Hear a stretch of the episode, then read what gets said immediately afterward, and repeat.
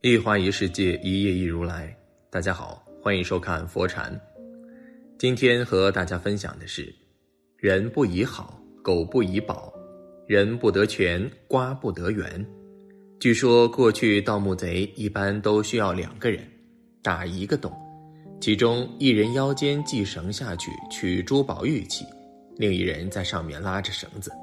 但经常发生拉绳人见财起意，抛弃下面同伙的事情，于是演变为盗墓团伙以父子居多，但还是会发生儿子扔下亲爹的事，最后形成行规：儿子下去取货，父亲在上面拉绳子。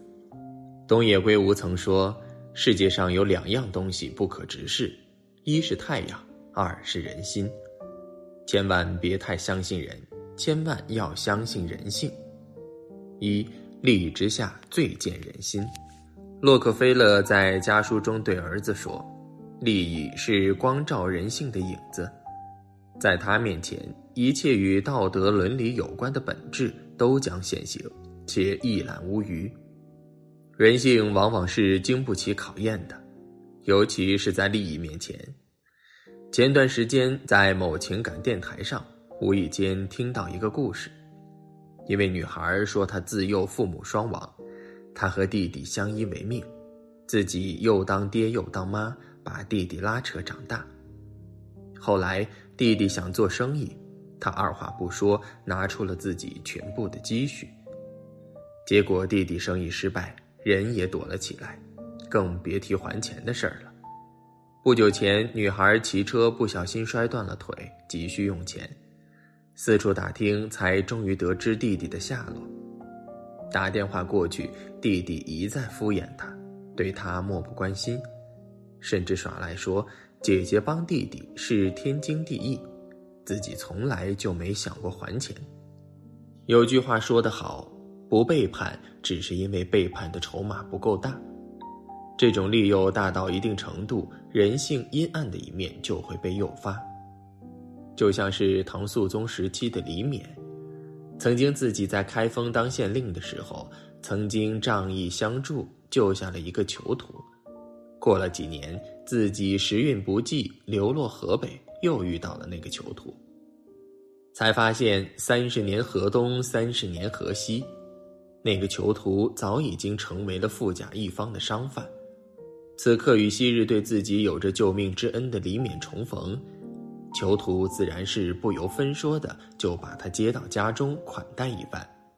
等待宴罢之后，囚徒觉得仅仅一顿饭不足以报答他所受的恩情，于是便因为想不到合适的报答方法而整天闷闷不乐。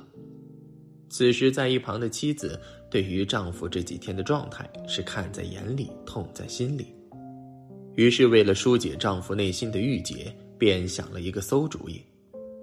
有一天晚上，她偷偷往菜里面下毒，正好被丈夫撞见。于是丈夫便质问妻子：“他可是我的救命恩人，你怎么能够毒害他呢？”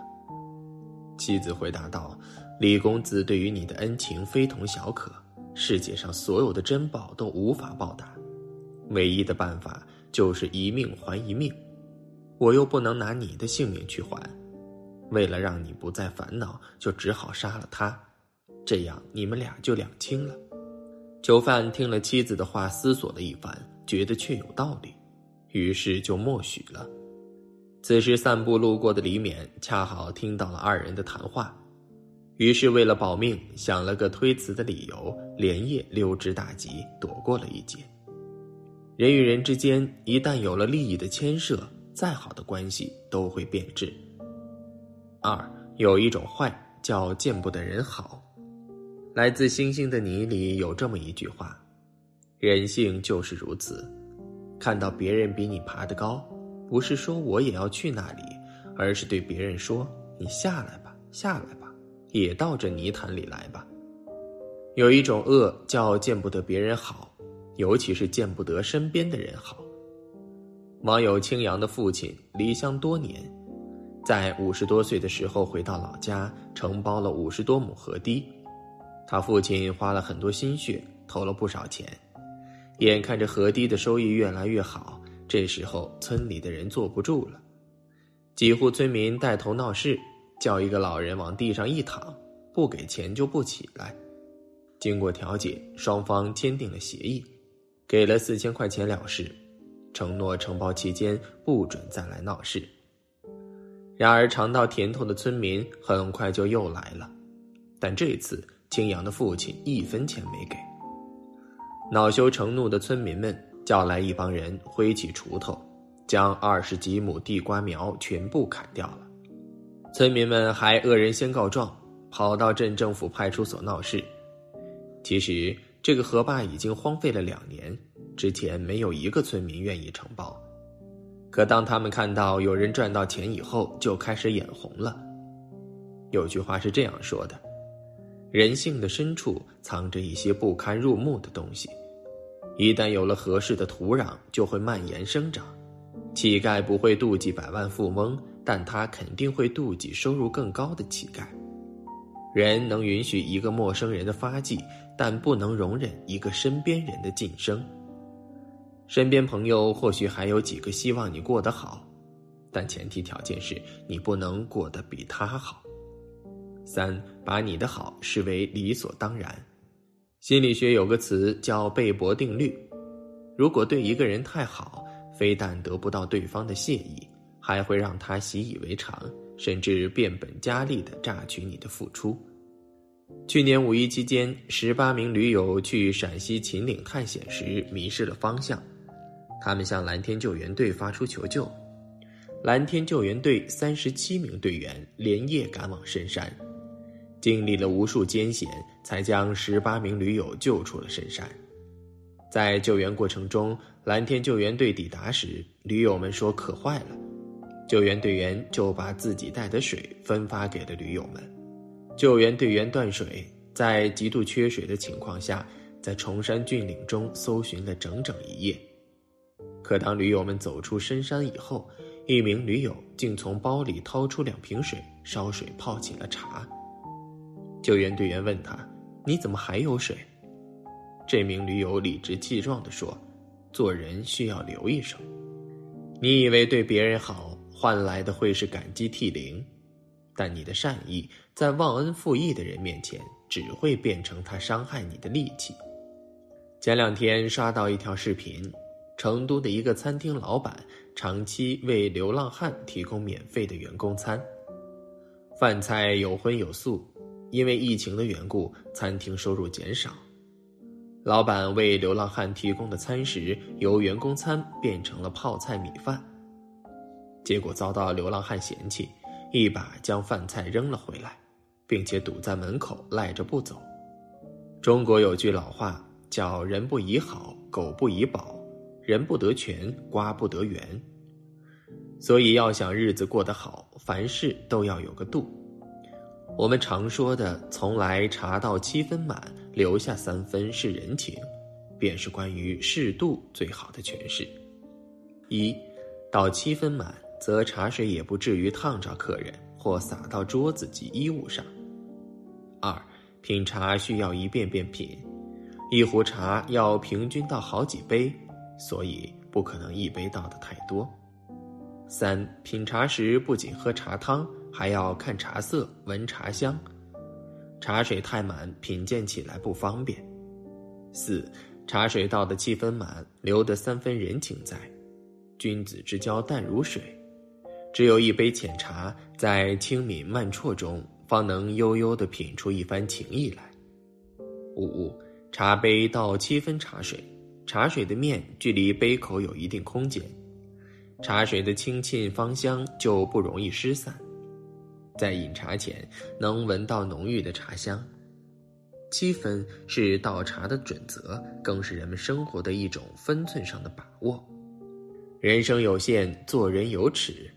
即使是与最亲近的人，也要保持一定的距离感。跟朋友保持一杯水的距离，跟亲人保持一碗汤的距离，跟爱人保持一张纸的距离。人生有度，过则为灾。相处之道应淡如菊，用适度来维持关系，我们才能拥有最大的幸福。四，人在低谷，没人会伸手拉你。企业家冯仑在创业的初期十分落魄，连回家的车票都能买不起。于是他去找几个朋友借钱，这几个朋友都是他很信任的人，可没想到大家都没借钱给他，反而都躲着他。当你风光时，周围全是人，每个人都慈眉善目，说着好听的话；但当你落魄时，身边是没有人愿意帮你的。这就是真实的人性。有一个商人，在他成功的时候，无论去到哪里。永远都有人用笑脸迎接。直到后来，因为一次决策失误，他不但一夜破产，还欠下五百万的债务。为此，老婆提出离婚。无奈之下，他只能向亲戚朋友借钱，但没有一个人愿意伸出手援助他。一开始，商人气愤不已，骂他们良心全被狗吃了。自己飞黄腾达的时候，没少给家里那群亲戚好处。现在自己落魄了，身边没有一个知恩图报的人，他颓废了三天三夜，可除了亲爸亲妈，没有人关心过他。后来他想明白了，人的本性都很自私，在你没有价值的时候，根本没有人爱你。时间识人，落难之心。当你落魄时，不会有人伸出手拉你一把。你要想从泥沼里走出来。唯一能依靠的人只有你自己。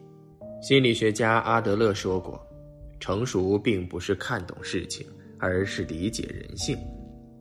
世间真正的强者，从来不会把人想得多好，而是尊重人性，顺应人性。”今天的分享就是这些，非常感谢您的收看。喜欢佛禅频道，别忘记点点订阅和转发，在这里你永远不会孤单。